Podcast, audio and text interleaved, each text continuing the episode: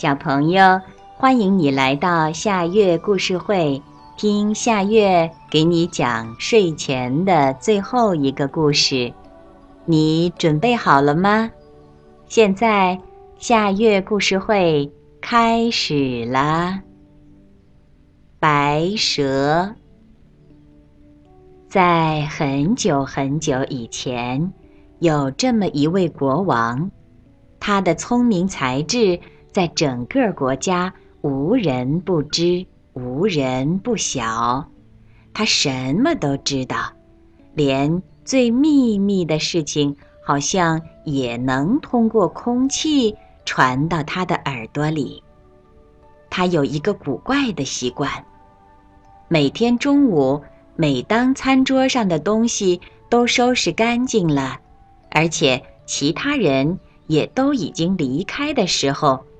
一位亲信侍从还会给他端来一碗吃的，不过碗是用盖子盖着的，谁也不知道里面装的是什么，就连这侍从自己也不知道，因为国王每次都要等到只有他一个人的时候，才会揭开盖子吃里面的东西。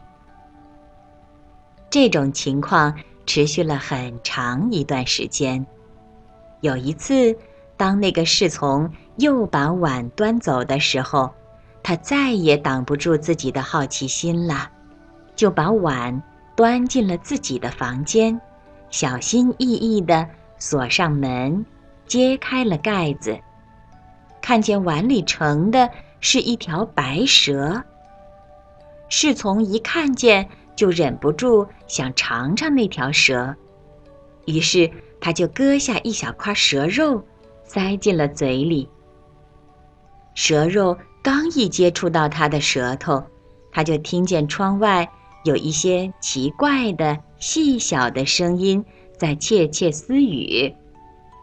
他走过去仔细听，却发现一群麻雀在相互聊天儿，七嘴八舌的。诉说着他们在田野和森林里所看见的东西。吃了蛇肉，侍从也能听懂动物的语言了。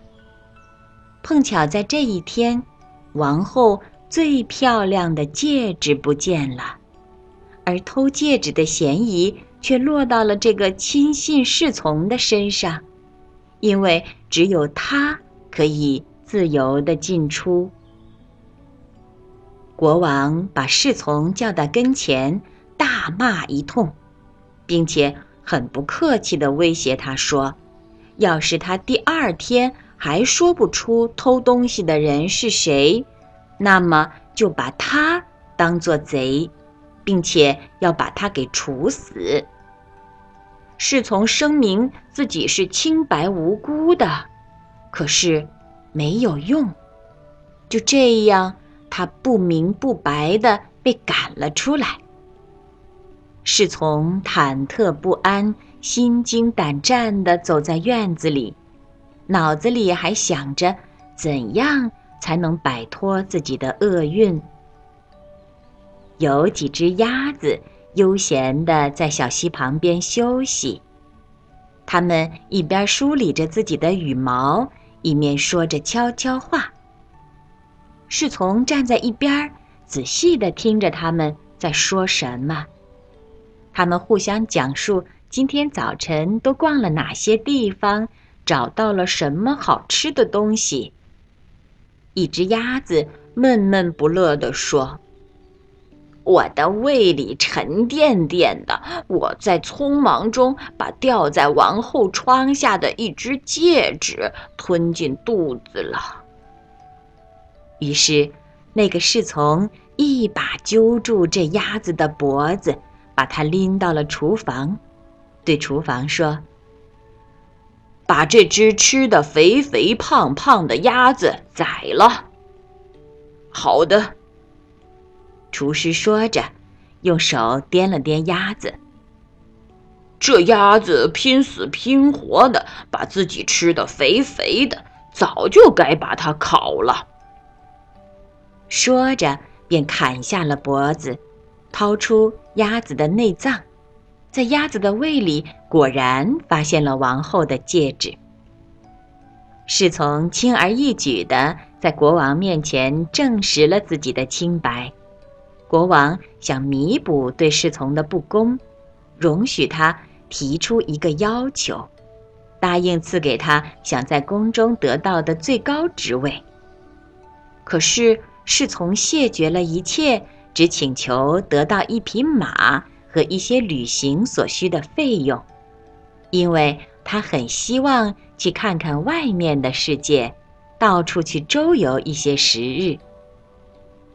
当侍从的请求得到了满足之后，他就上路了。一天，他从池塘边经过，发现池塘里有三条鱼。被芦苇困住了，嘴一张一张的想喝水。虽然说鱼是哑巴，但是他却听见他们诉说着自己即将惨死的厄运。他是一个富有同情心的人，于是他就下了马，把那三条被困在芦苇中的鱼重新放回了水里。鱼儿欢蹦乱跳的在水里游来游去，它们从水里探出头来，冲着他喊道：“我们一定会记住你，并且会报答你的救命之恩的。”他骑着马继续往前走，过了一会儿，他好像听到脚下的沙子里有一个声音。他全神贯注地听着，听见一只蚁王在抱怨：“什么时候这些带着笨拙的牲畜的人类才能离我们远点儿呢？这匹蠢马又在这儿用它沉重的蹄子无情地践踏着我的臣民。”他赶紧把马带到旁边的小路上。于是蚁王就对他叫道。我们会记住你的，还会报答你的救命之恩。他沿着这条小路进入了一座森林，在那里，他看见了一只乌鸦爸爸和一只乌鸦妈妈站在他们的窝边，他们正在往外扔自己的孩子。都给我滚出去！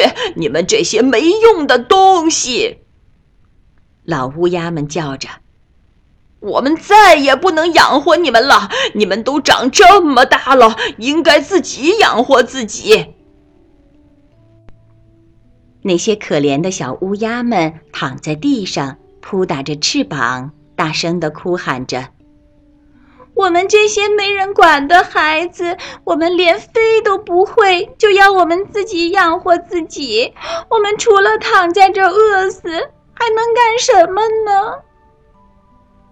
好心的年轻人从马背上跨下来，用他的剑把马杀了，留给小乌鸦当粮食。小乌鸦们跳了过来，填饱自己的肚子，然后大声地说：“我们会记住你的，我们会报答你的救命之恩。”现在他只能靠两条腿步行了。他走了一段很长的路之后，来到了一座大城市。那里的大街上很热闹，到处都是拥挤的人群。这时，一个骑马的使者过来发布一个告示，说公主要选一位夫婿，但是求婚者必须完成一项艰巨的任务。如果谁不走运完不成的话，就得送掉自己的性命。许多人都已经尝试过了，可是他们都只是白白的送掉了自己的性命。那位年轻人一看到公主，就被她的美貌迷住，而忘掉了所有的危险。他到国王面前去求婚，马上就有人把他带到了海边。并当着他的面把一枚金戒指丢进了海里，然后国王命令他把那枚戒指从海底再捞出来，还补充说：“如果你不能把它捞上来的话，那么你就会被重新推下大海，让波涛把你吞没。”大家都为这位英俊的小伙子感到惋惜，随后就让他一个人孤独地留在了海边。他站在海边，盘算着该怎么办。突然，他看见三条鱼一起向他游了过来，那正是被他救活的那三条鱼。中间的那条鱼嘴里衔着一只贝壳。游到岸边，就把那只贝壳摆在年轻人的脚边。他捡起贝壳，打开一看，就看见那枚金戒指在里面。他满心欢喜地带着戒指去见国王，期待着国王能兑现对他的承诺。可是，那高傲的公主当得知年轻人出身低微以后，就非常瞧不起他。并提出要他完成第二项任务才行。公主走到花园里，亲手在草地上撒了满满的十袋小米。明天太阳出来之前，你必须把这些小米都捡起来。她命令说：“一粒也不能少。”年轻人独自坐在花园里，想着。怎么才能完成这项任务？可是他什么办法也想不出来，只能非常伤心地坐在那儿，等待着天亮时被押去处死。谁知当第一缕曙光射进花园的时候，他看见那十只装满小米的袋子整整齐齐地排着，一粒也没有少。原来是那只蚁王带着它成千上万的蚂蚁连夜赶来了。这些知恩图报的小动物不辞辛苦地捡起了地上所有的小米，装进了袋子。公主亲自来到了花园，看到这个年轻人完成了交给他的任务，觉得很惊异。可是他那颗高傲的心。还是没有被征服。又说，虽然他完成了两项任务，但是他还是不能成为我的丈夫，除非他能从生命树上给我摘下一个苹果。年轻人根本就不知道生命树长在什么地方，可是他还是动身了，而且愿意一直走下去。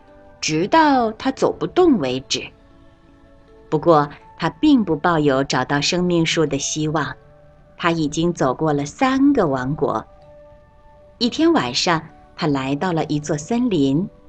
当他坐下在一棵树下准备睡觉的时候，突然听见树枝上有声音。接着，一个金苹果落了下来，正好掉在了他的手里。与此同时，三只乌鸦飞了下来，停在他的膝盖上，说：“我们就是被你从饥饿中解救出来的那三只小乌鸦。当我们长大了以后，听说你在寻找金苹果，便飞过大海，飞到了世界的尽头，在那生长生命树的地方，为你摘来了这个金苹果。”年轻人。非常高兴地踏上了归途，给美丽的公主带来了金苹果。这一下，公主再也没有什么借口了。